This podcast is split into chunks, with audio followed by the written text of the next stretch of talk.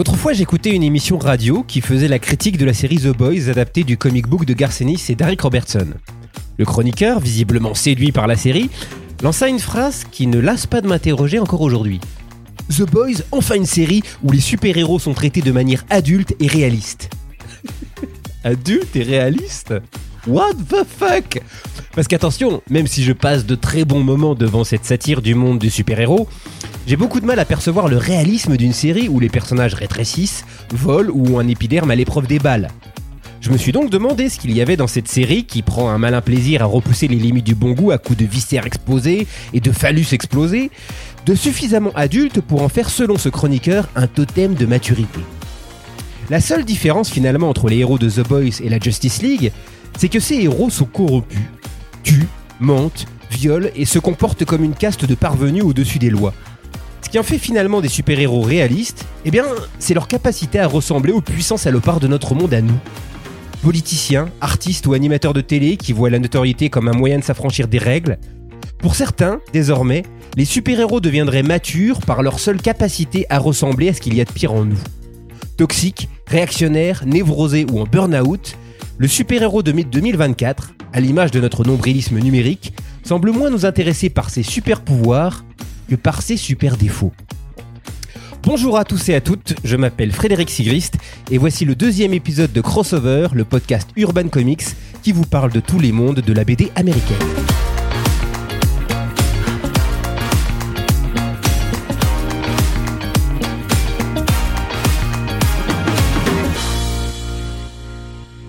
Et pour ce deuxième numéro qui va clôturer notre cycle super-héros, j'ai à mes côtés de nouveau Yann Grave, bonjour. Bonjour.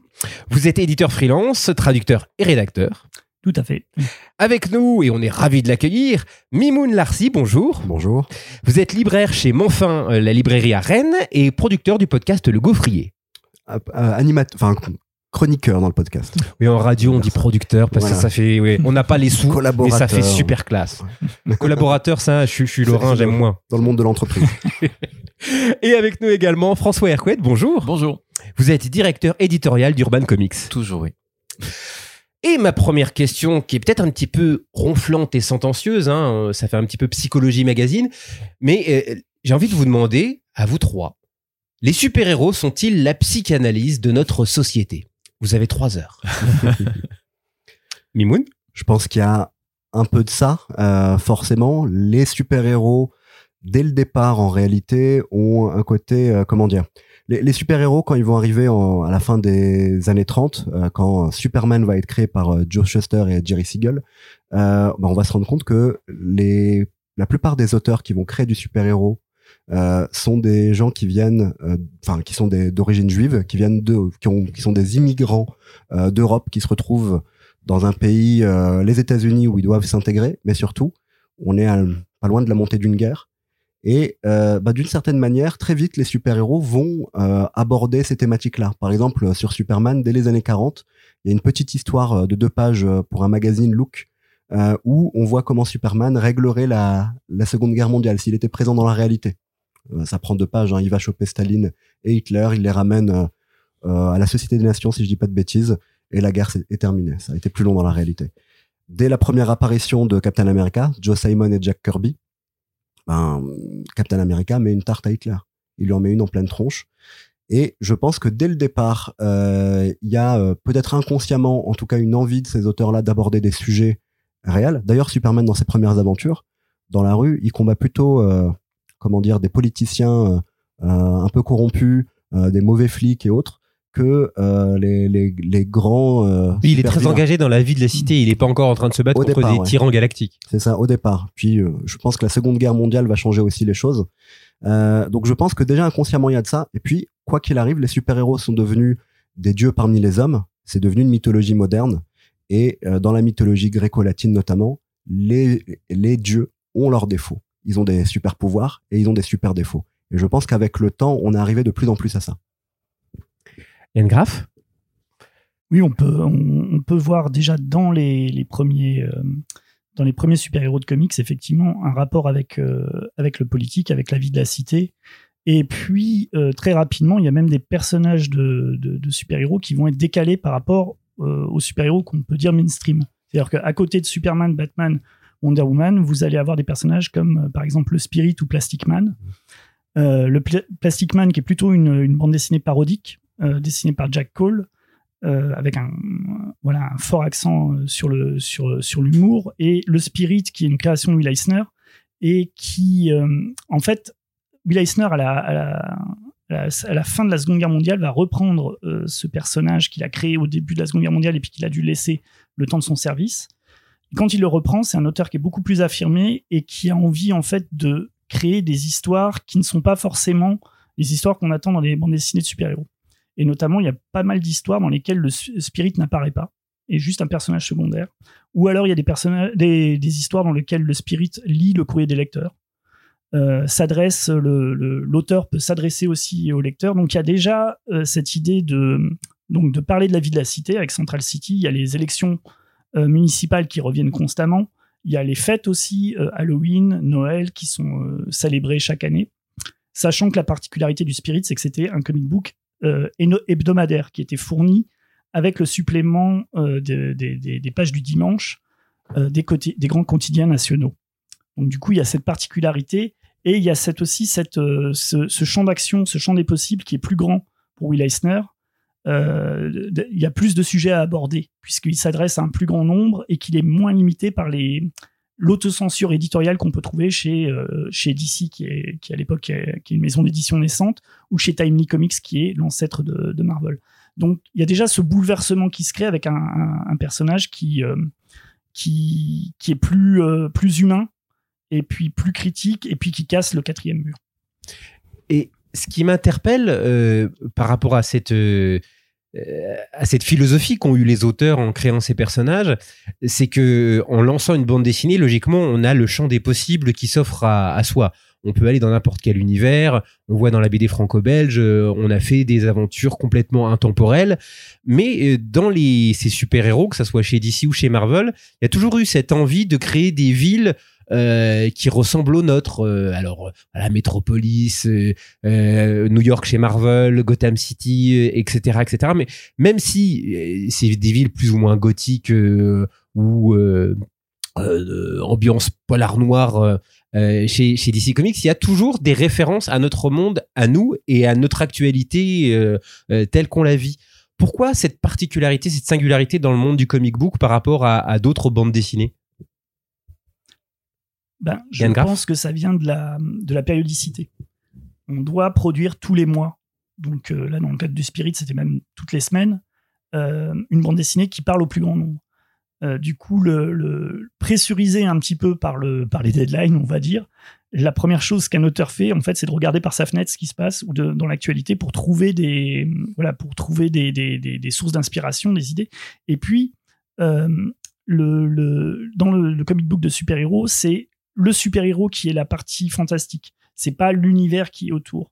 C'est-à-dire que pour préserver en fait l'idée que Superman ou Batman sont des, êtres hors du commun, euh, c'est plus facile de le faire si tout le reste de l'environnement est justement entre guillemets réaliste. C'est-à-dire si vous avez le commissaire Gordon, si vous avez Lois Lane, qui sont des humains euh, normaux, qui ont en plus des, emplois voilà réalistes. Enfin, des humains normaux à qui il arrive quand même des trucs. Euh. Voilà, ouais. Mais mais au départ, ce sont euh, voilà, c'est pas, on n'est pas comme dans Flash Gordon où Flash Gordon euh, c'est l'inverse. Donc Flash Gordon qui est quand même un personnage dans les années 30 qui va beaucoup inspirer les super-héros, mais c'est le, principe est inverse, c'est-à-dire que c'est un, être humain normal qui est euh, transporté dans des, mondes complètement fantaisistes. Et en fait, c'est ce rapport-là, ce décalage-là, qui crée le, comment dire la, la, saveur de Flash Gordon et qui fait la saveur des super-héros euh, dix ans plus tard, c'est-à-dire euh, un personnage incroyable dans un, environnement réaliste. C'est ce qui a fait au départ rêver, je pense, les jeunes lecteurs, c'est de découvrir dans les rues de leur ville, dans des rues en tout cas qui ressemblaient, un personnage ben, qui sort de l'extraordinaire, enfin qui sort, qui est extraordinaire, et du coup de l'imaginer. C'est, je pense, la force, et dans une période sombre euh, comme l'a été l'âge d'or du comics années 30 jusqu'au milieu des, des, années 50, en tout cas jusqu'à la fin de la guerre, ben, ça, ça a fédéré, je pense aussi, euh, un imaginaire. Ça a fédéré des gens. Chez DC Comics, au départ, on crée des villes, euh, dans l'ancêtre de DC Comics, des villes imaginaires, même si elles font penser à notre monde. Chez Marvel, on va directement s'inscrire dans une géographie connue, américaine, réelle, euh, pour essayer de garder aussi une cohérence. La cohérence est importante, vu qu'on est dans, quelque chose de feuilletonnant. Le, le comics sort de manière régulière tous les mois. On est dans des grands feuilletons qui durent depuis donc des séries qui durent depuis les années 30 ou les années 60 chez, chez la concurrence, euh, chez Marvel. Euh, bah, il faut il faut essayer de garder aussi un cadre qui crée la, la cohérence. Je pense que la cohérence elle est aussi elle y est aussi pour quelque chose. François Hercouet Moi, je reviens un petit peu sur la, la question initiale de la, la psy- psychanalytique. Enfin, en gros, si on est vraiment dans ce, dans ce, dans ce rapport euh, d'une, bah, d'une œuvre de création qui peut effectivement renvoyer à ce qui, ce que chacun vit de manière intérieure. En fait, je, je vois surtout moi dans, la- dans les comics et les comics de super-héros parce que c'était vraiment ce qui était prédominant durant l'âge d'or et ce qui a vraiment en gros créé toute, euh, toute, toute cette syntaxe, tout le vocabulaire que- qui est encore utilisé aujourd'hui. Je pense qu'on est vraiment dans un, dans un médium, dans une création qui s'est vraiment adaptée aussi à la, à la société dans laquelle ils ont évolué. C'est qu'on a du coup plusieurs, euh, plusieurs, plusieurs phases. Et, et je vois aussi pas mal de, bah de, alors on va peut- peut-être pas aller jusqu'à la, la psychanalyse, mais vraiment des, la manière dont que soit que ça vienne à la fois d'une part des créateurs eux-mêmes parce qu'ils avaient euh, avec eux ce bagage historique de d'immigrants qui voulaient sans doute aussi rétablir une espèce d'ordre de, de justice qui voilà qui tardait un petit peu à, à arriver en, Europe. Et donc ils ont créé cette espèce de super golem que pouvait être que pouvait être Superman. Mais aussi du coup la, la manière dont les comics ont vraiment accompagné à la fois bah, parfois même le, le jeune lecteur qui a, qui a découvert le concept même de super-héros avec la création de Superman et qui euh, en fait cette euh, euh, ce personnage là l'a a- l'a également accompagné quand il a dû peut-être être lui-même appelé sous les drapeaux pour aller défendre justement les euh, la cause alliée pendant la Seconde Guerre mondiale. Et l'évolution même du genre super-héroïque va plus ou moins euh, péricliter justement à la fin de, du conflit mondial puisque on est on est dans cette problématique d'avoir euh, en fait, à quoi vont nous servir des super-héros, en quelque, en- entre guillemets, des super-soldats dans un monde désormais en paix. Donc, il y a aussi cette évolution à chaque fois des préoccupations des, euh, des, bah, de, on va dire de la masse, vraiment de, de, du grand public, qui va moins se retrouver à un moment dans les, dans les grands idéaux de, de, de- des, euh, des super-héros. Et c'est l'avantage. En tout cas, c'est la, la plasticité un petit peu ou le, même simplement le, le pragmatisme des éditeurs américains de l'époque de aussi de switcher. C'est qu'en fait, ils vont tout de suite aller s'adapter et essayer de capter, en tout cas, ou de même de commander auprès des auteurs des histoires qui vont qui vont capter l'air du temps, à savoir, bah, quand on revient de la guerre, qu'est-ce qu'on fait? Bah, On va euh, appliquer l'American Way of Life, se créer une famille, et on va également développer un, tout un, un, ensemble de, de personnages beaucoup plus familiaux. Enfin, on va vraiment développer les familles autour des personnages qui étaient Batman et compagnie. Mais dans ce que j'entends euh, de vous trois, alors non seulement il y a cette idée de coller euh, à la réalité de l'époque, mais même des fois un petit peu de l'anticiper. Euh, Captain America a donné euh, un- une tarte à Hitler avant même que euh, les Américains soient rentrés euh, dans le conflit. Euh, là ensuite, euh, après la guerre, il y a ce besoin de valoriser l'American Way of Life. Euh, est-ce que euh, du coup, euh, je pose la question qui peut fâcher, mais est-ce qu'il y a aussi une dimension de propagande euh, euh, qui dit pas son nom aussi dans la manière de véhiculer des messages? Je pense qu'elle disait son nom. Hein. Je pense Oui. que pendant la Seconde Guerre mondiale, c'était... Euh, c'est pas, les, les, les héros étaient vraiment, enfin ces personnages-là de papier étaient appelés comme soutien de guerre, enfin appelaient du coup le peuple à acheter des bons du trésor pour soutenir l'effort de guerre euh, aux États-Unis. Avec vraiment, bah, c'était clairement sur la couverture. Et les sidekicks euh, de l'époque, comme euh, Bucky pour, pour Captain America, c'est était une manière pour que le, le jeune lecteur se reconnaisse aussi dans le personnage. Enfin, dans, en tout cas, euh, se sente comme soutien de, de- du militaire. Et les militaires en lisaient aussi des comics à l'époque. Hmm. Mais c'est ce qui fait que après la guerre, je pense que ça va péricliter. En, en effet, il y aura euh, cette, euh, on va, il y a cette phase où on parle de l'American Way of Life. Puis ensuite, on va amener peut-être une phase aussi un peu plus comique à un moment donné dans les années euh, 50. Et puis là, on va arriver peut-être aux, aux années 60 avec le, le début de l'âge d'or chez DC Comics, qui, euh, euh, alors que les comics de super-héros ont un peu périclité, De l'âge d'argent. de, oui, pardon, de l'âge d'argent, merci euh, de me reprendre, euh, qui ont périclité, qui va relancer Flash, qui va relancer Green Lantern, et ça marche. Et surtout, chez, euh, chez Marvel qui commence, Jack Kirby et Stan Lee, qui créent des super-héros qui, cette fois-ci, ne sont plus des archétypes qui combattent le méchant, mais qui ont aussi des, des défauts du quotidien. Un Spider-Man, c'est un mec qui, au quotidien, ben, doit aussi se débrouiller avec sa, sa, sa vieille tante, qui doit se débrouiller avec sa vie euh, de, de jeune euh, ado. Euh, des X-Men, c'est des gens qui sont pas forcément appréciés au quotidien, qui, qui vivent l'ostracisation. Euh, voilà. Et ça, ça va faire aussi que le lecteur se reconnaît euh, dans, dans ces personnages-là. En tout cas, on commence tout doucement une phase où on montre les petits problèmes du quotidien des super-héros. Euh, et là, je trouve qu'on ouais, on va de plus en plus vers une sorte de psychanalyse. Yann Graff? Alors, il y a, il y a- y a des explications aussi à, à ce tournant dans les années, euh, dans les années, fin des années 50, début des années 60, c'est qu'au milieu des années 50, il y a eu une psychanalyse des super-héros qui a été fait par euh, le docteur Frédéric Vertam, qui va, euh, lui, essayer de relier euh, le, le super-héros à la montée de la délinquance juvénile, en prouvant que si vous lisez des comic books, vous allez finir criminel.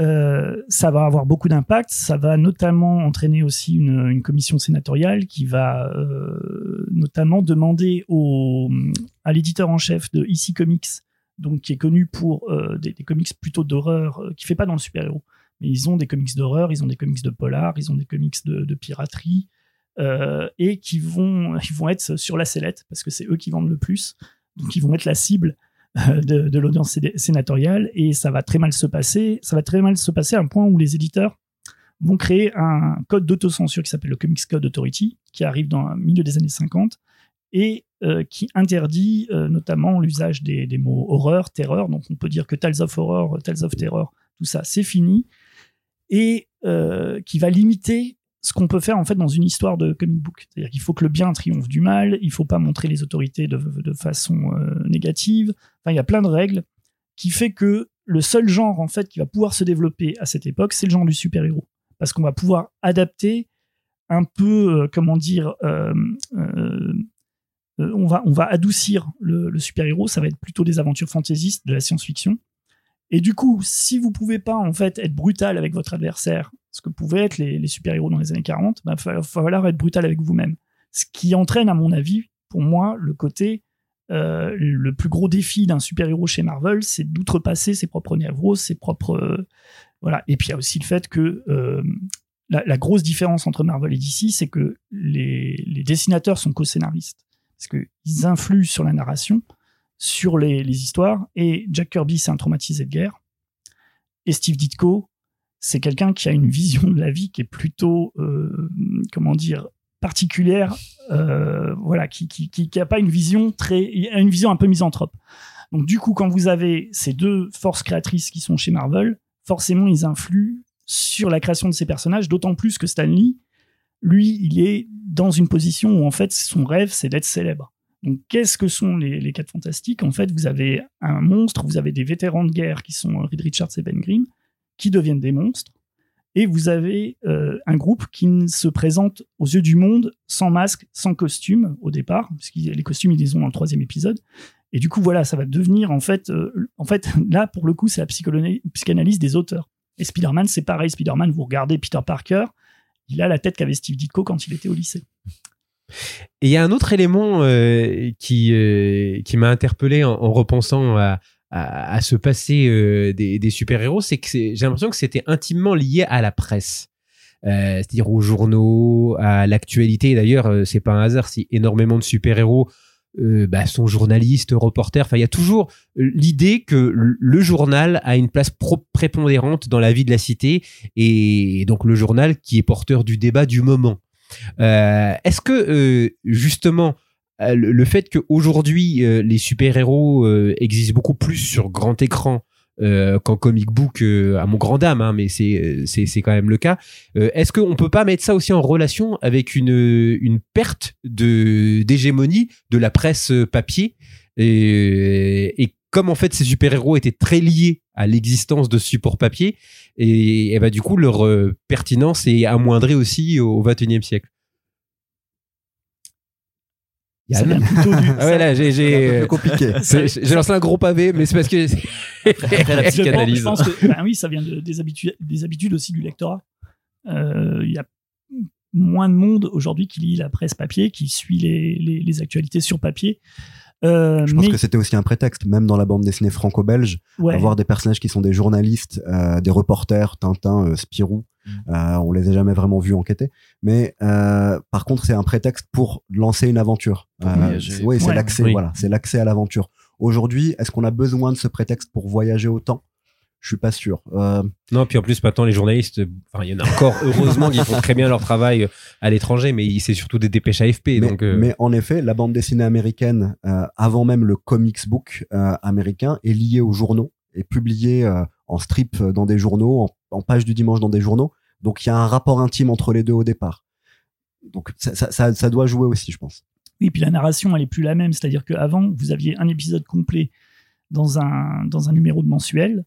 Et aujourd'hui, les, les, histoires sont, sont fabriquées pour être ensuite republiées en album de complet. C'est-à-dire vous avez six épisodes qui sont sur la même trame et ensuite republiés, repackagés en album. Donc le, l'idée de, de, faire la chronique mois après mois de, des, de, de, ce qui se passe en fait de, des événements est, moins, euh, est moins relié aujourd'hui avec la création de, dans, le, dans la bande dessinée super-héroïque.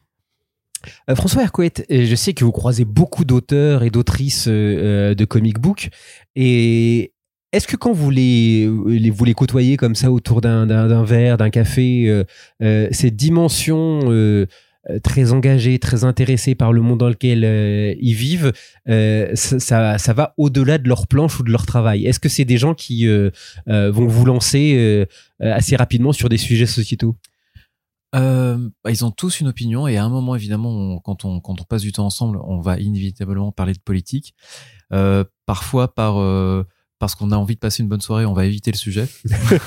c'est aussi ça. C'est comme chez papy mamie alors. Non, alors c'est pas parce qu'on serait pas du même bord ou qu'on serait, on se rejoindrait pas sur certaines vues. C'est juste qu'on sait que fatalement la discussion politique est une aporie. C'est qu'on n'a pas de solution en fait à tout ce qui se passe comme euh, en gros la, la plupart des, des gens. Euh, à savoir en gros, est-ce que c'est quelque chose qui transpire ou qui transparaît dans leur dans leurs œuvres hein non, euh, en dehors justement de, ah leurs œuvres, des personnages euh, politisés. C'est voilà, est-ce qu'elles sont politisées et est-ce que euh, voilà quand ils sont pas tenus par je dirais le, le, le, cadre peut-être un peu contraignant d'une mhm. histoire à raconter, ça se sent dans leur conversation. Bah ouais, ouais. Enfin, il y a, ils ont tous une opinion qu'on qu'on perçoit, alors de manière plus ou moins subtile, mais il y a, il y a pas ce côté Enfin, je pense que le cadre dans lequel on les, on les, on les accueille aussi va pas prêter forcément à avoir quelque chose de très militant ou de, de, de bah. après, je pense que le, le, le milieu euh, des, enfin pour la plupart en tout cas, le, milieu de la, la, création, la communauté, la communauté de, des, des artistes américains est quand même relativement euh, partage relativement les mêmes idéaux. C'est qu'on, je pense qu'on a à peu près tous euh, été euh, assez assez sensibles, ben, au, pas au début de Superman parce qu'on n'était pas tous contemporains des, des publications des, des, premiers strips mais je pense que ce qui ce qui nous ce qui nous anime je mets les éditeurs aussi dans, dans, dans le même sac hein, c'est qu'on est même sur des valeurs assez humanistes et que c'est quelque chose qui pour moi en tout cas le comics a toujours été un vecteur de de euh, d'œuvres euh, de progressistes qu'elles soient en avance ou qu'elles reprennent un petit peu aussi ce qui ce qui se passe dans la réalité. Elles ont toujours en fait amené et cristallisé des, des, des progrès. Enfin, on parlait tout à l'heure de Superman qui était un héros social avant d'être un super héros. On est vraiment là-dedans. Et je pense que chaque chaque personne qui vient en fait à la création par le comics porte un petit peu, alors qu'il en soit plus ou moins conscient, euh, porte un petit peu cette cet idéal aussi. Donc on va dire ouais, dans l'ensemble, ce sont tous des idéalistes. Larcy Je pense que à la fois pour répondre à cette question et pour reprendre un peu ce que disait euh, Yann euh, tout à l'heure, on parlait de, de, de Stanley par exemple, qui voulait être une superstar, mais pour être une superstar, il a essayé de coller à l'ère du temps et donc aux révoltes du temps. Ce qui fait que souvent, ben, dans ses comics, il était progressiste. Mettre euh, en scène des personnages euh, euh, racisés, des personnages féminins, c'était à la fois un effet de mode, mais c'est aussi une, une, envie. Et d'ailleurs, on parlait du Comics Code. Alors, Mimoun, vous êtes en train de me dire Catwalk, c'est un business plan? Hmm, je dirais pas ça forcément, mais je pense que pour le coup, essayer de coller à l'ère d'une époque, c'était un de ses objectifs. et, et, on parlait du Comics Code Authority. Euh, le Comics Code Authority, Marvel, dès les années 70, dès 1970, je crois, euh, va laisser tomber le Comics Code Authority pour faire un Spider-Man qui parle de drogue. Ça, c'était, c'est pas bien la drogue. Et le Comics Code Authority n'appréciait pas ça, donc ils se sont passés du Comics Code Authority qui a un peu évolué. Et de la même manière, pour revenir à, DC Comics aussi, euh, Denis O'Neill et Neil Adams sur Green Arrow, Green Lantern, ça doit être milieu euh, des années 70, vont faire un comics où, en gros, euh, Green Lantern revient de l'espace, va rendre visite à son copain Green Arrow. Euh, il rencontre euh, un homme. Alors, il rencontre un homme qui se fait agresser. Pour lui, c'est un homme en costume. du coup, il se dit ah, ce monsieur en costume. Forcément, il se fait agresser par des punks. Il est pas très. Enfin, je vais le défendre, mais il va se rendre compte que c'est cet homme qui est, qui est en fait quelqu'un de mauvais. Et il va se questionner sur l'état de l'Amérique. On va faire une sorte de visite de l'Amérique on va parler de pas mal de problématiques raciales, sociales, euh, de euh, oui de drogue là aussi. C'est d'ailleurs Speedy, euh, son sidekick, qui lui aussi est héroïnomane. Qui, qui a, marqué à l'époque et qui a choqué. Mais c'est aussi peut-être l'une des premières fois où les comics commencent à se poser la question aussi de comment dire du de la justice et du bien. euh, de l'état et du bien, euh, où on se demande est-ce que la loi est toujours du bon côté. Euh, et ça va marquer la, la suite de l'évolution des super-héros, encore une fois. Yann Graff bah, Denis O'Neill, de toute façon, c'était un, c'était euh, un journaliste à la base. Et il a été aussi euh, dans l'armée. Il a été affecté euh, au moment de la crise de, des missiles de Cuba, si je me souviens bien. Et il a toujours dit que, en fait, son travail sur, donc avec Neil Adams sur Green Lantern, Green Arrow, c'était en fait le bilan des années 60. Mm. Pour lui, ça racontait, en fait, il dit, c'était pas un comics de notre temps, c'était un comics de dix ans avant. En fait, on, on faisait le bilan de toutes les luttes des, euh, des années 60. C'est la fin de l'American Way of Life aussi. Oui, puis, puis c'était le- le- le- l'environnement. euh, à l'époque, il y avait la guerre du Vietnam. Euh, euh, Denis un pacifiste. Il disait aussi que voilà, il avait un look de hippie et que c'était plus ou moins bien vu quand il allait dans les bureaux de Marvel et de, et de DC. Et en fait, c'était toute une nouvelle génération en fait de de- d'auteurs qui arrivaient et qui avaient une vision politique. Parce qu'en fait, je pense que tous les auteurs ont une vision politique, mais la vision politique, elle est due aussi à- aux expériences et à la génération. Et là, on avait un changement de génération. Mm. La fin des années 60, début des années 70, c'est là qu'on voit à la fois les premiers fans de comics qui deviennent des auteurs et à la fois des nouveaux scénaristes qui viennent d'autres milieux que euh, le- les, les premiers scénaristes des années 40 qui étaient encore en place dans les années 60. hein. C'est des, des- des- des- les auteurs de Marvel et les auteurs de DC de l'époque, ils sont là depuis vraiment les années 40. Donc euh, c'est il y a ce renouvellement, ce bouleversement qui se fait entre le fin des années 60 début des années 70. Et je me souviens aussi, euh, si je ne m'abuse, d'un- euh, d'un arc de Captain America à peu près à la même époque Oui, où, où justement il décide de tout, de tout plaquer. C'est, alors, c'est le reflet du Watergate. C'est, alors, Steven Gellert, il fait deux, deux histoires vraiment très fortes avec Captain America. La première, où il affronte un Captain America euh, euh, anticommuniste, vraiment euh, réactionnaire, qui est en fait la, la parodie de ce qu'on peut penser euh, de, de Captain America quand on n'a pas lu ses BD. En fait. Oui, Et euh, c'était une manière pour lui de replacer. En fait, il a était- préfiguré le Captain America de Mark Millar. tout à fait. Ben, c'est exactement ça. Et en fait, en reprenant le Captain America éphémère des années 50 qui combattait le, le communiste, c'était pour expliquer au départ pourquoi, comment ce Captain America-là pouvait s'imbriquer dans la continuité Marvel. Mhm. Et puis, euh, à la fin de son run, il fait un run avec euh, euh, l'Empire secret, donc qui est une organisation tentaculaire à la Hydra, que combat Captain America. Et on s'aperçoit que le, dirigeant est, alors on ne le nomme jamais, mais c'est un haut fonctionnaire, le plus haut fonctionnaire de, des États-Unis. Donc c'était pour lui, c'était une manière. Au, départ, il a, il a dit dans son, dans, son, dans son script, il voulait que ce soit Nixon. Et il voulait finir avec euh, Nixon qui se fasse arrêter. C'était au moment euh, de, la crise du Watergate.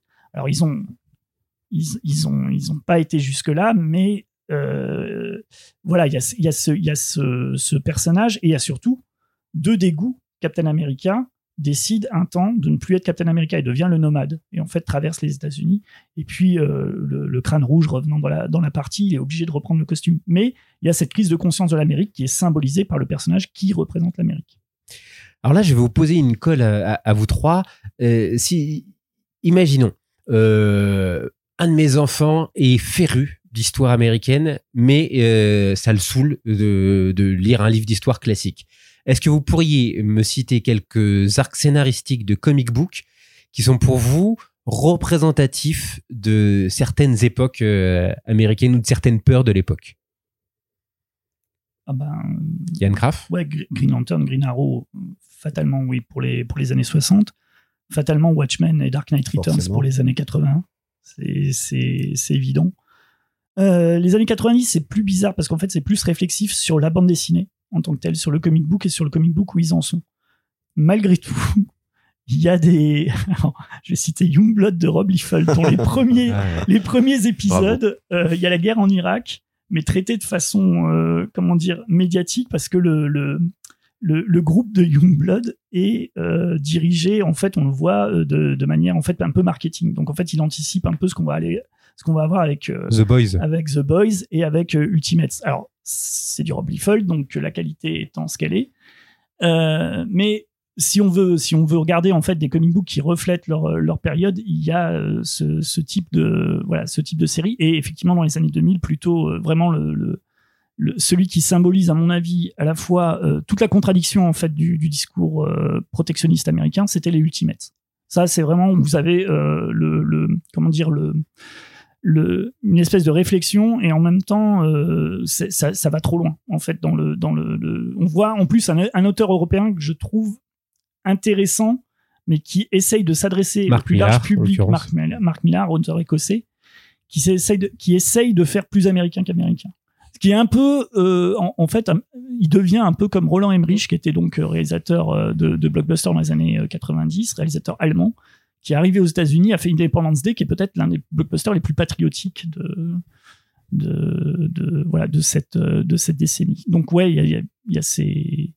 Ça, là, c'est dans les, vraiment les gros, je trouve, les gros marqueurs. Après, il y a plusieurs autres, plusieurs autres petites séries. Mais... Ouais, je pense qu'on Narcy. rajouter là sur une période un peu plus actuelle euh, le Rorschach de Tom King, le Mister Miracle de Tom King. Enfin, je pense que dans les auteurs qui parlent de l'époque Oui, actuelle de- des dix ouais. dernières années, euh, on a on, on a un auteur qui euh, qui en parle pas mal, qui là pour le coup fait la psychanalyse du- d'une Amérique actuelle.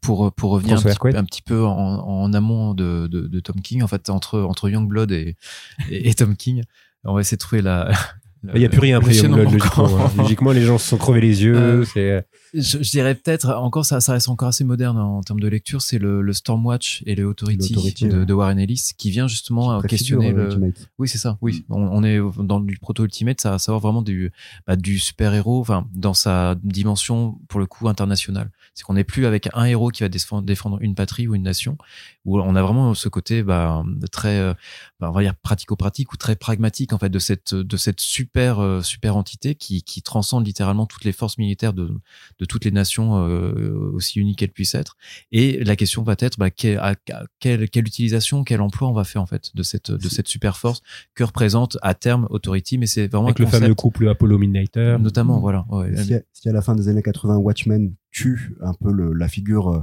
du super-héros qui fait forcément le bien, et là, on- la, la question de, de Watchmen, c'est un peu jusqu'où on serait prêt à, aller euh, pour euh, sauver le monde, euh, et puis on voit des super-héros qui font des choses horribles, un mec comme Rorschach qui est un, un vigilante et qui est pas du tout la bonne, enfin, un, idéal de justice d'une certaine manière. Alors ça, faut expliquer ça à de nombreux lecteurs euh, Qui n'ont toujours pas compris. Euh, euh, faut lire le Rorschach de Tom King qui en parle pas mal aussi, qui, qui le pointe du doigt ça. Euh, bah, au début des années 2000, avec The Authority, avec Ultimate. Euh, J'aimerais qu'on cite Planetary aussi. Ah, c'est autre Ah, chose. pour moi c'est plus C'est pop euh, plus pulp, mais pour moi, quand je pense à Authority, euh, C'est la même époque. voilà, je- je- Mais il y a- vraiment cette question qui De est posée dans The Authority. Mark Millar, d'ailleurs, au début du, du- de, son, de son arc sur The Authority, euh, a cette phrase euh, Et si les super-héros s'attaquaient aux vrais connards euh, Aux vraies ordures, je crois que c'est le vrai mot, désolé. Euh, et donc là, on rentre dans la thématique où maintenant, c'est les super-héros qui s'opposent au pouvoir aussi. Euh, voilà, et c'est une thématique très années 2000, en tout cas, le rapport au pouvoir. est- C'est post-Watchmen, mais très années 2000, le rapport au pouvoir des super-héros. Mais là, on, on cite euh, Watchmen, euh, mais si euh, on remonte encore un peu plus loin, euh, faut pas, no- faut pas non plus oublier euh, le Daredevil de de Frank Miller, si je ne m'abuse. Mais le, le Daredevil de Frank Miller. Alors, il y a une, une dimension politique, puisqu'à un moment donné, on parle d'élections euh, d'élections truquées euh, à New York. Mais euh, là, le travail de Frank Miller est plus euh, sur le genre en tant que tel, en, tant que là, c'est c'est ce qu'on disait, c'est un peu l'aboutissement du, héros névrosé. C'est-à-dire, on peut pas faire plus névrosé que le Daredevil de, de, Miller, qui est vraiment euh, taraudé par le, le, le- voilà cette idée de, il est avocat, mais il est aussi hors la loi, puisque fatalement, en tant que justicier, euh, voilà, il se met en dehors de, de, de la loi. Son, son amour d'adolescence, c'est Electra, c'est une tueuse à gages, donc euh, il y a aussi ce, voilà, ce, Oui, il a un bagage. ouais, Oui, oui. mais euh, il le fait plus sur quelque chose, on dirait, euh, j'aime pas le mot, mais mythologique. Ouais, euh, il reprend plus les codes du du film de, de samouraï, du film de, de, de, de chevalier errant chinois. Voilà, on est plus dans quelque chose comme ça qui, qui revient plus aux racines de ce que c'est en fait un héros dans la littérature populaire. Euh, avec, Batman, ça va être différent parce qu'il va mettre de la politique, il va insérer de la politique dedans, notamment via euh, tous les débats télévisés qu'on voit dans The Dark Knight Returns, qui sont déjà présents quelques années avant dans un comics de Howard Checking qui s'appelle American Flag, qui utilise beaucoup les écrans et euh, qui est aussi en fait la, dim- la dimension par contre politique est ultra présente dans Watchmen à la même époque. Donc je pense qu'il y a voilà, il y a, cette, ce, zeitgeist, comme on dit, voilà, de, on est obligé de parler de, comment dire, du, du débat médiatique au milieu des années 80. Alors qu'au début des années 80, fin des années 70, quand il fait d'Ardeville, il est beaucoup plus dans quelque chose qui est de l'ordre du polar de la chevalerie, je dirais plus que, que, du, que de la politique en tant que telle. Dans ce que euh, dans ce que je voulais dire, c'était je parlais aussi de la déconstruction du Oui. du héros dans la manière euh, d'éplucher totalement euh, fait tomber au plus bas. au plus bas, voilà, parce son que c'est quelque chose qu'on retrouve aussi dans Watchmen, euh, justement la figure Mm. de Rorschach, c'est quel- c'est quelqu'un que tout au, au long de l'histoire du récit, on, on le voit de plus en plus euh, dénudé mentalement Et parlant. finalement, il garde aussi ça sur son Batman euh, de, de Dark Knight Returns, où il lui en fait prendre plein la gueule. Il y a un côté, euh, Mm. il y a un côté euh, grim and gritty, il y a un côté où, où ce personnage n'est plus euh, au, au- au maximum de ses capacités et il va aussi morfler. Donc, il continue ça physiquement dans le dessin. Je pense qu'il y a aussi un truc de l'idéal euh, dans un dans un comics qui date euh, de 85, c'est les Squadrons Suprêmes. J'ai oublié Oui, qui étaient les, oui, oui. les auteurs. Mark Grunwald Mark et Grunwald. euh, Bob Hall et Paul Ryan. Merci beaucoup. Où, où on casse bah, l'utopie euh, qui était lui-même une, une version alternative de la Ligue De- Justice. oui, c'est ça. C'est Oui. chez Marvel, mais c'est une Ouais. relecture de la Ligue de Justice. Ouais, c'est excellent. L'escadron suprême, pour ceux qui n'ont pas lu, c'est la Ligue de justice qui décide euh, de résoudre tous les problèmes de l'humanité. Euh, donc une proto-Ligue de justice qui essaye de résoudre tous les problèmes de, de l'humanité et se donne un an pour le faire. Sauf que euh, ça entraîne quoi? Ça entraîne euh, une corruption progressive des personnages qui vont renier en fait leurs idéaux de départ, euh, la fin justifiant les moyens pour eux. Et euh, on a déjà des traces de, choses qu'on va avoir dans les années 90, notamment Kingdom Come avec l'opposition Superman-Batman. Euh, parce qu'à l'époque, dans les comics d'ici, Superman et Batman sont plutôt des associés et les meilleurs amis du monde. C'est après Squadron Supreme et après Dark Knight Returns qu'on commence à avoir les figures de Superman et Batman qui sont vraiment antagonistes, notamment dans Dark Knight Returns où le clou de la, de la série, c'est vraiment Batman contre Superman et leur vision de la justice, leur vision du monde qui se, qui se pose. Pour revenir à Kingdom Come, un peu comme tu le disais tout à l'heure, où les années 90, il y a aussi un commentaire sur le comics. Kingdom Come, c'est aussi un manifeste de ce que ce qu'est un héros pour DC Comics. Euh, à une époque où on est euh, sur des, des anti-héros, des personnages amoraux. Euh, Oui, dans- dans- Image existe Image déjà. Comics, c'est ça. Et et Mm. il y a une, comment dire, une, une vague Image Comics.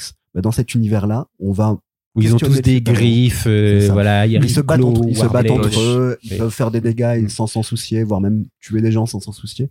Bah, dans cet univers-là de Kingdom Come, on est dans un univers alternatif où donc des euh, super-héros amoureux sont apparus. Superman s'était mis sur le côté, mais là, il va réapparaître parce que les dégâts sont trop grands, sauf qu'il se pose la question, est-ce qu'il est légitime pour euh, porter ces super-héros, pour les arrêter s'il le faut, euh, ou est-ce que c'est aussi être un peu un dictateur? Et la question de, du, du super-héros, en fait, c'est presque renoué à, à une époque moderne avec les valeurs de l'âge d'or. Ils ont essayé de trouver une sorte de, de comment dire, de, de synthèse entre les deux. Un comics très intéressant pour ceux qui l'ont pas lu là aussi. Et donc là, quand on, on récapitule quand même un certain nombre de, de figures qui ont même précédé euh, Watchmen, euh, il y a, euh, parce que je pense aussi notamment à Tony Stark, euh, Iron Man, euh, avec sa période où il a dû affronter l'alcoolisme, euh, où il était même plus capable euh, de, de, de- d'être conscient de ses actes. euh, et c'est d'ailleurs là que James Rhodes, Roddy, son, son, son pote afro-américain, devient Iron Man à sa place. Je pense à Matt Murdock, je pense au, au- à Bruce Wayne à la période du Dark Knight, l'escadron suprême. Avant même Watchmen qui pose cette question, qui surveille les, gardiens Euh, Il y a déjà eu quand même ce, vent de la déstructuration euh, du super-héros euh, qui, a été accompagné par beaucoup, beaucoup d'auteurs en fait. bah, c'est une évolution en fait qui qui se fait aussi avec bah, l'évolution de la société. C'est-à-dire que petit à petit, on ne peut plus croire en nos politiciens, on ne peut plus croire en nos dirigeants, on ne peut même plus croire en nos businessmen et aux success story, parce qu'à la même époque que Watchmen, il y a le Superman de John Byrne euh, qui montre Lex Luthor. Au lieu, au lieu que ce soit un savant, un savant fou, ça devient un businessman euh, influent Calqué sur. calqué effectivement euh, voilà c'est c'est on va le mettre dans l'équation mais voilà il va falloir parler Qui serait devenu Trump. président Qui serait Et- et qui tenterait de le redevenir C'est Ouais. ça. et mais mais oui et déjà à l'époque euh, c'était ben, déjà à l'époque c'était une, une espèce de phénomène médiatique et ce qui est intéressant c'est que on en fait le méchant dans, enfin, Burn en fait le méchant dans, euh, dans, et puis pas n'importe quel méchant, le méchant numéro un qui affronte le premier super-héros.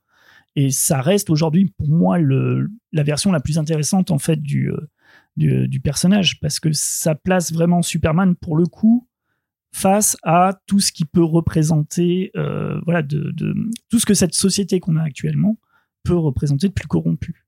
Donc c'est c'est c'est voilà, c'est- cette vague de déstructuration, elle se fait aussi parce que l'époque est moins innocente entre guillemets. J'aime pas dire ça parce que on sait très bien que les, les, les, Les années 60 30 et les oui. années 50, les gens n'étaient pas non plus dupes de ce qui de ce qu'ils vivaient. Et avant le Comics Code Authority, euh, les États-Unis Voilà. avaient balancé deux bombes nucléaires, donc, donc, euh, voilà, il, mais il se puis passait les, des choses les- aussi. Les euh. années 30 et les années 20, c'est des, des années de bouleversement, euh, comment dire, même euh, esthétique, euh, artistique, même dans les mœurs.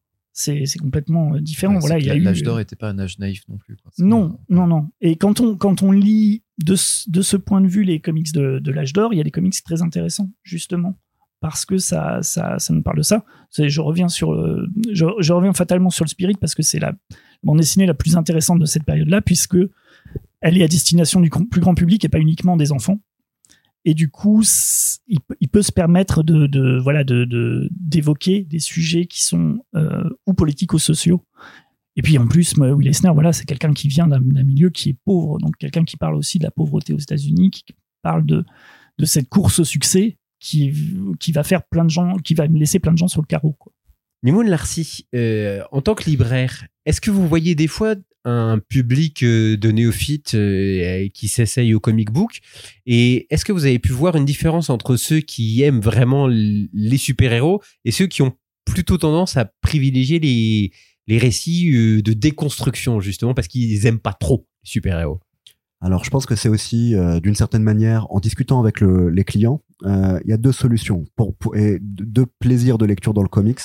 Il y a le plaisir euh, de- du côté feuilletonesque de la série, euh, et euh, on va discuter avec les clients et voir s'ils ont envie de prendre la dernière série sur Daredevil, sur Spider-Man, sur Superman, Nightwing ou Batman.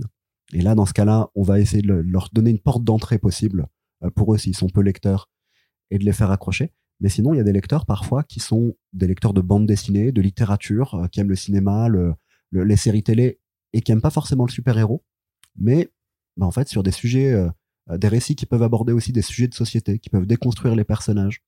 On peut leur donner des portes d'entrée, des histoires en un tome qui vont, euh, leur donner envie d'en lire plus. Par exemple, on parlait tout à l'heure de Tom King. Le Strange Adventure de Tom King, ça peut être conseillé comme un livre d'aventure. Ça peut être conseillé comme un livre qui parle de, ce qu'est un héros qui fait la guerre. Est-ce qu'on peut être un héros quand on fait la guerre? En abordant aussi le fait que Tom King a été un agent de la CIA sans, vraiment savoir ce qu'il a fait à, la CIA, mais ça apporte un deuxième niveau de lecture. Et souvent, j'ai eu des retours de lecteurs qui me disaient Ah, bah ça, je m'y attendais pas du tout euh, à cette lecture-là, à cette construction et à cette déconstruction aussi de l'image du héros américain. Euh, ça peut être un point d'entrée euh, au super-héros, à la bande dessinée américaine en tout cas. François Hercouet Oui, enfin, ce qui est intéressant de voir, c'est aussi qu'on on parle beaucoup de déconstruction, hein, que- cette espèce de postmodernisme du, du concept même de super-héros depuis, euh, qui apparaît et de se déconstruire depuis les années 40.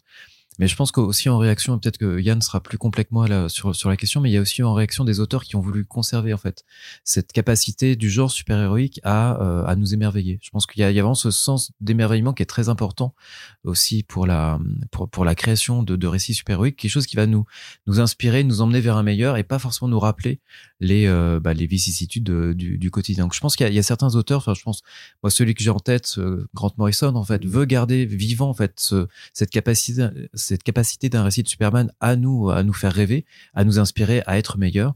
Et après, je mettrais peut-être Geoff Jones aussi dans certaines, Oui, bien dans sûr. certaines, euh, dans, cer- dans certains récits, Mark Waid également. Donc des, des vraiment des auteurs qui ont euh, à cœur du de- et, et qui là, cet amour du super-héros est dans sa dimension la plus noble, pas, pas forcément la plus naïve. Hein. Il s'agit pas du tout de Non, mais justement, des- en fait, c'est un petit peu euh, euh, vers ça que je voulais aller. C'est est-ce que euh, finalement, ce qu'on appelle la déconstruction, euh, c'est pas l'orientation narrative vers un certain aspect de la personnalité d'un super-héros, mais euh, aspect qui en fait a toujours été là, même à une époque euh, où on qualifiait ça de récit plus naïf, mais en fait où, ça n'était pas tant que ça.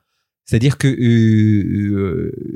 ce qu'on a artificiellement appelé la déconstruction, est-ce qu'en fait elle a pas, elle fait pas tout simplement partie du personnage depuis le début Et c'est juste que on a décidé d'accentuer peut-être des des stigmates plus visibles de la souffrance, de la noirceur et tout ça, mais que ces récits d'avant n'étaient pas euh, complètement euh, exempts Ah de d'introspection. que cette déconstruction vi- vienne faire péter en fait un vernis pour révéler en fait le- le- l'essence même du, du personnage que les lecteurs de, de longue date connaissent mais c'est vrai que pour un lectorat plus plus moderne c'est euh, c'est pas forcément aussi évident donc le processus de déconstruction sert peut-être de révélateur oui. Ben, je vais, peut-être, peut-être surprendre, mais euh, je pense que c'est, le- en fait, c'est le boulot de Frank Miller. Parce que si, si on regarde bien euh, les deux gros morceaux que sont Batman année 1 et Born Again, Frank Miller enlève en fait tout ce qui est superflu sur ces deux personnages et nous laisse en fait à chaque fois un individu qui est confronté au mal dans la société. Et on peut dire que c'est des récits de, déconstruction, mais c'est aussi peut-être les récits les plus héroïques possibles. C'est-à-dire que vous avez dans Born Again quelqu'un qui, qui devient carrément euh, SDF, qui perd tout, et il va remonter petit à petit, et il va s'apercevoir que euh, peut-être que euh, son métier d'avocat, sa fortune, la célébrité, en fait, ça, ça, c'était pas ça le, plus important. Ce qui était le plus important, c'est ce qu'il explique à la fin, quand il, dans, dans les dernières pages où il marche avec Karen Page. Euh, il est, comment dire, euh, euh, il, il protège son quartier et c'est tout ce qui compte. Et Batman, c'est pareil dans Batman année 1. On enlève tout le décorum, c'est-à-dire qu'il n'y a pas la Batmobile, il n'y a, pas- il y a même pas les super vilains, il n'y a pas ce décorum fantastique, c'est juste un homme qui essaye de régler le problème dans sa, dans sa ville, dans Gotham City, et qui est euh, allié à un autre héros. C'est-à-dire qu'il y a la confrontation aussi avec un homme qui est Le euh, commissaire Gordon. le commissaire Gordon, et en plus qui est un- était qui est même un pas commissaire à l'époque. et qui est faillible, un homme qui est faillible, qui est euh, comment dire, qui qui euh, il trompe sa femme, Euh, voilà, il est dans une dans, dans- il- il- on voit bien qu'il se pose des questions sur son sur son métier, sur son voilà, c'est Là, là, tout récemment, dans le Superman Infinite euh, euh, qui, qui est sorti récemment, il y a ça. On enlève quasiment ses pouvoirs à Superman. Qu'est-ce qui lui reste en ses, sans ses pouvoirs? Bah, Des valeurs qui en font un héros, une inspiration. Je pense que ça reste toujours dans le comics et c'est toujours un plaisir de lire des comics comme ça, moi, je trouve.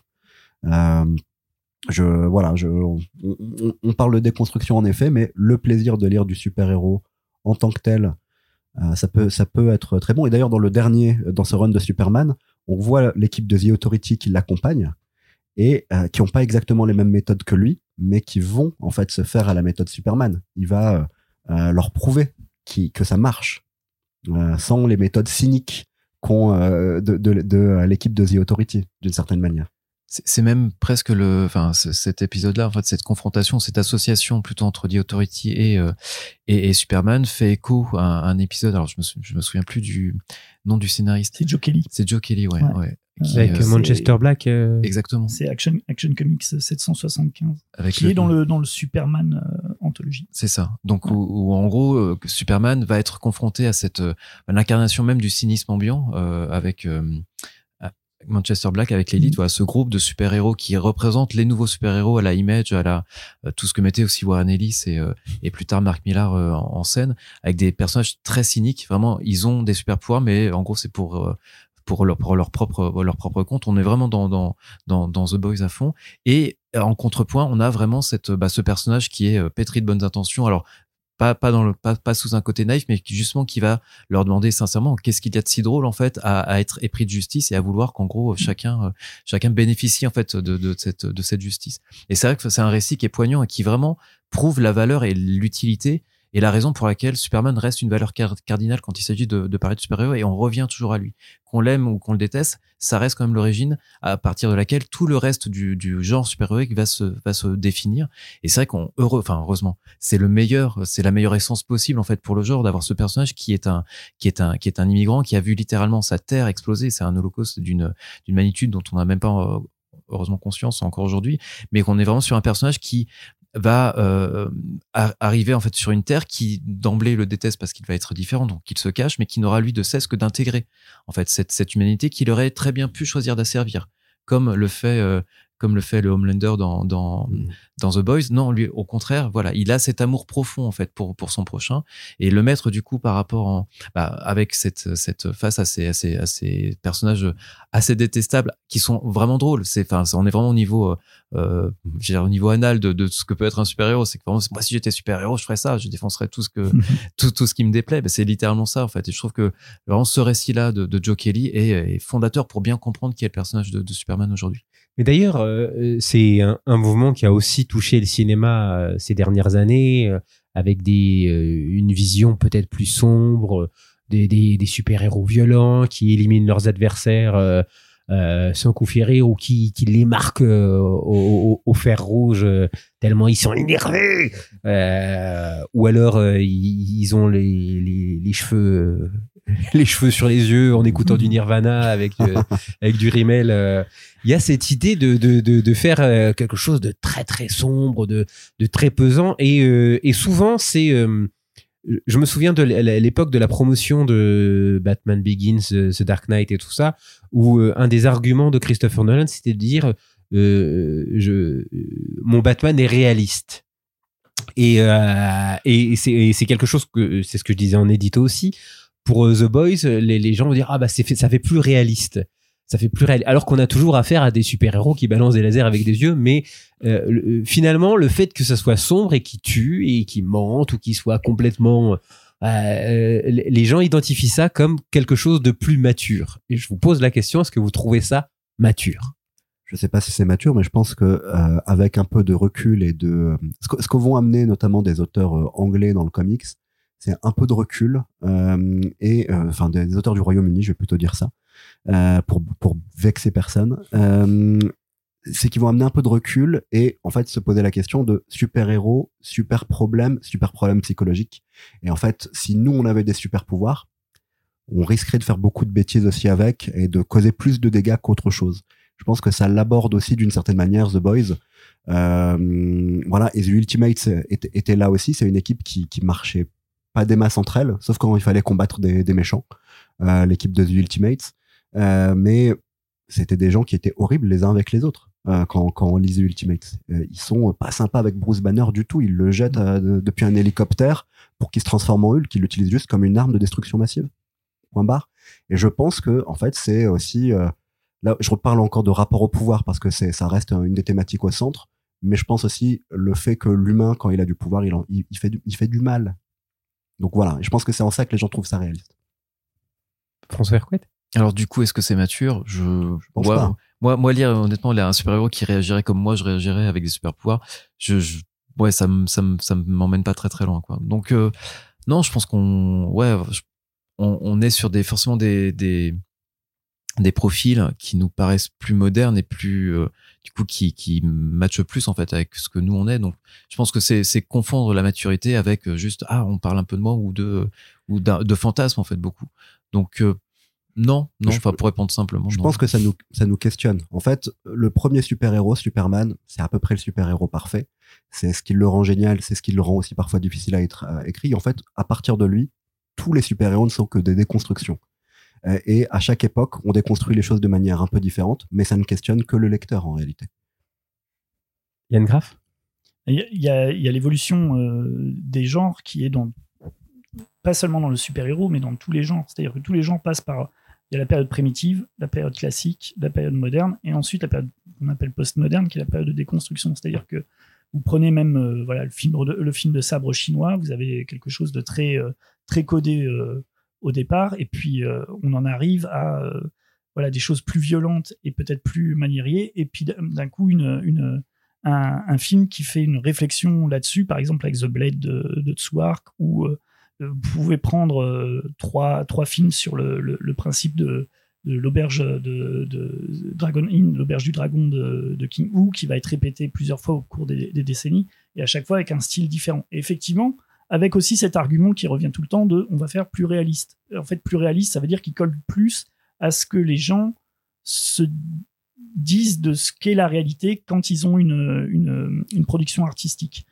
Euh, dans les années euh, 80, quand le, le Batman de Burton est sorti, on disait que c'était plus sombre et plus réaliste que la série télé des années 60. Oui. dans les années 2000, on disait que le, le film de Christopher Nolan, Batman Begins, était plus sombre et plus réaliste que euh, le, Batman de Tim Burton parce que euh, l'environnement est plus euh, paramilitaire, parce que Gotham est moins marqué esthétiquement. Voilà. Et dans le dans, dans, dans le dernier, c'est c'est ce qui est intéressant, moi je trouve dans le dernier, c'est qu'effectivement on part d'une version qui est encore plus sombre, c'est-à-dire qu'il pleut tout le temps à Gotham City. Effectivement, il a le- les, les cheveux sur les yeux, et petit à petit, il devient un symbole d'espoir à la, à la fin du film. Donc en fait, il y a cette prise de conscience quand même des auteurs qui se disent on a fait une déconstruction du personnage de Batman toutes ces dernières années, mais qu'est-ce qui en fait un héros? Et en fait, qui pose la question de qu'est-ce qui en fait un héros? Et, à- à Et mon il avis, accepte d'apparaître en plein jour. et voilà. Ouais, il y a aussi cette, cette marque. Et ce que, ce que je trouve intéressant, c'est que je pense que la, la question actuelle euh, qui va se poser notamment dans les films de, de super-héros, c'est effectivement qu'est-ce que c'est qu'un super-héros quand on a passé toute cette période de à la fois de caricature, de déconstruction, de pousser dans la violence euh, aussi avec, euh, avec The Boys. En fait, quand on a quand on a dévoilé les coulisses, qu'est-ce qui reste Comment on fait pour fait se réinventer Voilà, ouais. et, et, et justement, pour, euh, pour, pour boucler un petit peu ce, ce sujet sur lequel il y aura encore énormément de choses à dire, mais ce, qui, me frappe, c'est que euh, j'ai l'impression qu'à la création des super-héros, on n'avait absolument aucun problème pour regarder vers le haut, c'est-à-dire euh, regarder euh, un super-héros, une super-héroïne, un idéal vers lequel on devait tendre. Et j'ai l'impression que ça a suivi le, cheminement de nos sociétés modernes, industrialisées, où voilà, qui, qui aujourd'hui se termine par un slogan de McDonald's "Venez comme vous êtes", où l'individu n'a plus besoin d'aller vers quoi que ce soit. Euh, ton défaut, ta névrose, c'est euh, c'est suffisant en soi. Et donc j'ai l'impression qu'en fait les super-héros nous ont plus rejoints que nous euh, ne sommes allés vers eux. Et je trouve que justement en 89 on regardait Batman ou même avant en 78 on regardait Superman comme ces, ces demi-dieux qui, qui, qui nous montraient le chemin. Aujourd'hui, on attend plus le, un film comme le Joker euh, qui est victime d'un système euh, tel qu'il est présenté dans, le film de Todd Phillips. Hein, euh, victime d'un système, voilà, c'est la société qui, qui l'a mal géré, et où on comprend finalement qu'il soit devenu ce clown sociopathe.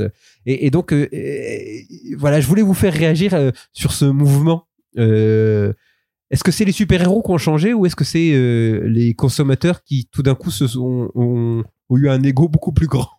Alors moi, je voudrais juste préciser que le Joker est pas un, est pas un héros. hein. Non, mais on est d'accord. mais simplement, j'ai vu, j'ai vu, j'ai vu énormément de témoignages de gens qui, euh, Qui était en empathie oui, avec. euh, qui, ouais. qui ont même fait du, du, du Joker une forme de proto gilet jaune. euh.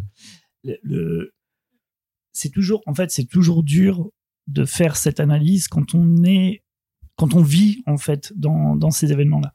Il faut toujours laisser un petit peu de temps et un petit peu de, voilà, de, de, de, de- temps s'écouler. Je pense que dans, dans 10 ans, on sera peut-être plus à même d'analyser ce qui s'est passé ces deux dernières, enfin, ces, ces quelques dernières années, notamment tout ce qui a tourné avant, après le Covid, plutôt que d'être dans le dans, dans l'immédiateté, qui, ce qui fait partie aussi de notre de notre société actuelle où tout le monde est obligé de l'ouvrir constamment à la, la seconde presse sur un événement. Je pense qu'il y a je pense qu'il y a quelque chose en fait de du, temps, il y a le temps de la réflexion pour comprendre en fait, pour arriver à comparer, une, œuvre artistique par rapport au, milieu dans lequel il a été produit. Parce qu'il y a des œuvres qui peuvent marquer euh, un temps, qui ont un très grand écho, et puis quelques années plus tard, plus personne n'en parle. Et à contrario, il y a des œuvres qui sont complètement passées euh, sous silence, et on s'aperçoit qu'elles sont toujours d'actualité. Et puis il y a, des fois, il y a des œuvres magiques qui, euh, qui, qui cartonnent dès leur sortie, et puis qui sont des, ben là, des monuments encore. Euh, 30 ans plus tard, et c'est pas pour parler une fois de plus de Watchmen. C'est ça. mais, mais voilà. Et, euh, et, et donc pour terminer, euh, à quoi ressemble le ou à quoi ressemblerait le super-héros du de 2024 Moi, je par- parlerai peut-être plutôt du, du super-héros 2025. Ça va, ça va être une marotte, mais, mais même quand on parlera de SF, je parlerai de, de James Gunn. Mais en tout cas, je pense que justement, quand on parlait de, de cette capacité à prendre du recul par rapport à, à, à un contexte actuel, ça va être, je pense, l'une des lourdes tâches de James Gunn de pouvoir parler à nouveau de Superman de manière euh, de manière pertinente avec tout ce, tout, toutes les phases par lesquelles il est passé. Alors du coup, presque à devoir euh, faire, je sais pas si on va pas parler de néoclassicisme, enfin essayer de vraiment de réinventer le personnage, de rappeler pourquoi est-ce qu'il est important et pertinent et, de le rendre en gros euh, sexy à nouveau. C'est donc moi je suis, enfin voilà, je suis encore une fois très curieux et, du de ce travail en fait qu'il va pouvoir faire, presque d'analyse en temps réel du, du personnage. Mimoun Larcy? Alors, j'ai pour le cinéma, un peu d'espoir avec James Gunn qui dit avoir apprécié le All-Star Superman de Grant Morrison, qui dit avoir adoré le Supergirl euh, de Tom King. Donc euh, je pense que euh, on va avoir le droit à des définitions de ce qu'est le super-héros plus joyeuse, plus positive. Et puis j'avoue que ces dernières années, j'ai trouvé notamment dans le Superman Son of Kal-El, dans le Nightwing de Tom Taylor, des définitions de ce qu'était le super-héros actuel qui me parlaient plutôt bien et qui étaient en phase avec des questions euh, qu'ont euh, un, pas mal de, lecteurs, d'un lectorat un peu plus jeune, on va dire, de jeunes adultes. Pour moi, c'est aussi, aussi ça, les super-héros actuels. C'est des super-héros euh, ouais, qui, euh, qui se posent des, qui se renouvellent et un Superman qui dit à son fils, t'es plus à même que moi parce que tu étais rien, tu es né sur Terre, de comprendre le, le, monde dans lequel tu vis et de trouver des manières de te battre dans ce monde. Ça, j'ai trouvé ça intéressant pour 2024 et les années 2020, on va dire. Yann Graff alors moi, moi je suis, euh, je suis un traditionnaliste, donc en fait moi je pense que on, réinvente en fait toujours la roue et euh, que euh, moi j'ai vraiment beaucoup aimé le, The Batman de Matt Reeves, justement pour cette idée de revenir en fait aux, fondamentaux d'un personnage, de revenir à ce, qu'est un héroïsme. Et je pense que en termes de comic book, les années 2020, je pense que ça va venir à un moment donné d'un auteur dont, on n'attendra pas forcément euh, ce, coup d'éclat, mais qui aura un coup d'éclat qui remettra en fait en, celle qui ira euh, en fait au-delà simplement de la de, l'analyse du personnage comme euh, comme sujet. C'est-à-dire que de, de, le remettre en fait comme comme sujet d'action. De, je, je pense beaucoup à ça en fait de de remettre le super-héros en fait en action. C'est-à-dire de pas simplement réfléchir dessus, mais de le montrer agir pour le bien. Et en fait, on, le saura quand on le verra, mais c'est comme d'habitude. L'œuvre qui va tout changer, elle va venir euh, d'un endroit qu'on, dont, on ne sait jamais. En fait, euh, elle arrive par surprise. Donc c'est pas Tom King. Euh, et, et, même si j'ai parlé du côté émo de Robert Pattinson, euh, j'ai beaucoup aimé euh, euh, The Batman de Matt Reeves et, aussi le Nightwing de Tom Taylor que je trouve vraiment vraiment excellent de bout en bout et, je vais faire une infidélité à, Urban mais je trouve que les Tortues Ninja sont vraiment un comic book aussi très très bon et, qui me donne foi euh, dans ces histoires de super-héros. Merci beaucoup, euh, Mimoun Larcy, Yann Graff et François Hercouet euh, d'avoir pu boucler ce cycle super-héros. Merci à tous, on se retrouve dans un mois pour cette fois-ci parler de science-fiction avec la question suivante. La science-fiction au-delà des préjugés, sabre laser et soucoupe volante qu'est-ce que ça dit aujourd'hui euh, en SF, euh, en bande dessinée américaine? J'aimerais également remercier très chaleureusement Arnaud Tomassini, le rédacteur en chef de Comics Blog et créateur du podcast First Print, qui est là, tapis dans l'ombre, voilà, euh, tel, tel le magicien d'Oz, c'est lui qui orchestre tout ça. Et qui tripote nos micros. Il tripote nos micros. Et quand c'est pas le chat, euh, et des fois c'est le chat et les C'était juste pour dire bonsoir, c'est tout. Prenez soin de vous et on se retrouve donc euh, dans un mois. N'hésitez pas à réagir, à nous poser des questions, euh, même si effectivement on ne parle qu'une fois par mois. et eh ben vous, vous, nous posez la question maintenant et on vous répondra le mois prochain. comme ça, ça vous laissera le temps de réfléchir. Un vrai courrier des lecteurs. Voilà, un vrai courrier des lecteurs. Et, et lisez des comic books d'ici là. À bientôt.